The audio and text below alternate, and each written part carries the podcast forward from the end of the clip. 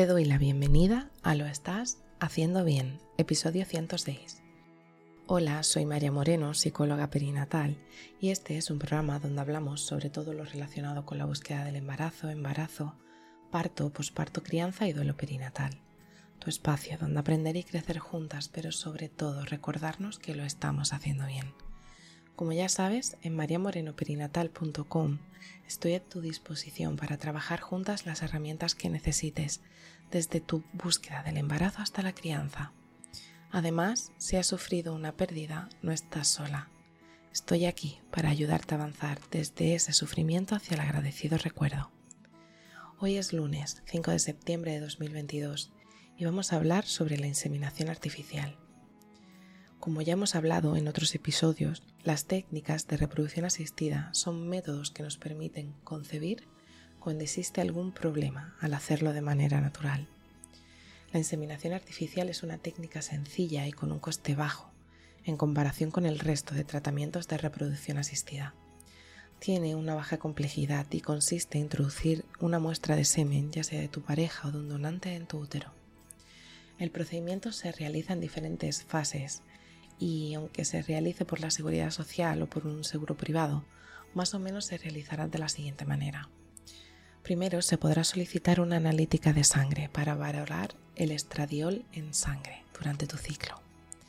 Después se podrá realizar una estimulación monofolicular, aunque tengas ciclos ovulatorios. Esto permite que coincida la inseminación con la propia ovulación, ya que la esperma estará capacitado y tiene las condiciones óptimas aumentando su potencial de fecundación. La estimulación monofolicular del ovario, como su nombre indica, busca desarrollar un solo folículo. Para esto se utiliza una dosis baja de gonadotropinas en comparación, por ejemplo, con la fecundación in vitro, y es la encargada de estimular los ovarios para el desarrollo de dichos folículos. La administración de dicha hormona se suele realizar entre el segundo y el quinto día del ciclo menstrual, aunque tu ginecólogo podrá aconsejarte mejor dependiendo de tu situación, el día en el que debes de comenzar con dicho tratamiento. Su realización se hace mediante inyecciones subcutáneas que tu pareja y tú podéis suministrar. Al cabo de unos 5 o 7 días de tratamiento, se realiza una ecografía para determinar si el crecimiento folicular es conveniente y si es así, poder evaluar que la estimulación que se esté autoadministrando es suficiente o no. Después comenzarás controles cada 24-48 horas. Cuando uno o dos folículos a lo sumo hayan alcanzado el tamaño de 16 milímetros y se descarta que el resto de folículos puedan sumarse a la ovulación, se realiza una inyección de la hormona HCG. La ovulación tendrá lugar 36 horas después de dicha inyección. Se recomienda no mantener relaciones sexuales después de esta inyección.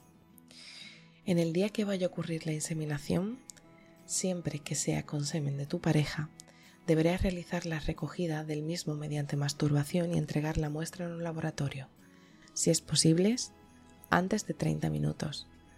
Y no es necesario más de dos días de abstinencia. Una vez capacitado el semen mediante diferentes métodos en el laboratorio, es conveniente inseminarlo a continuación para evitar que se deteriore la muestra. El esperma se introduce en una jeringa adaptada con una cánula para realizar la inseminación. Tu gine pasará la cánula a través de la apertura del cervix, introduciendo el semen capacitado en tu capacidad uterina. Este procedimiento no es doloroso, aunque se puede llegar a sentir un poco de molestias al introducir la cánula por el orificio del cervix, parecido a los cólicos de la menstruación. Después del procedimiento puedes realizar vida normal. Uno de los requisitos imprescindibles para poder optar a este tratamiento es que las trompas de falopio sean permeables, es decir, que no exista ninguna obstrucción en ellas.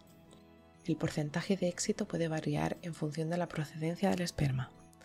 Con la inseminación artificial homóloga o conyugal, que es el esperma de tu pareja, la probabilidad de embarazo es entre el 15 y el 25%.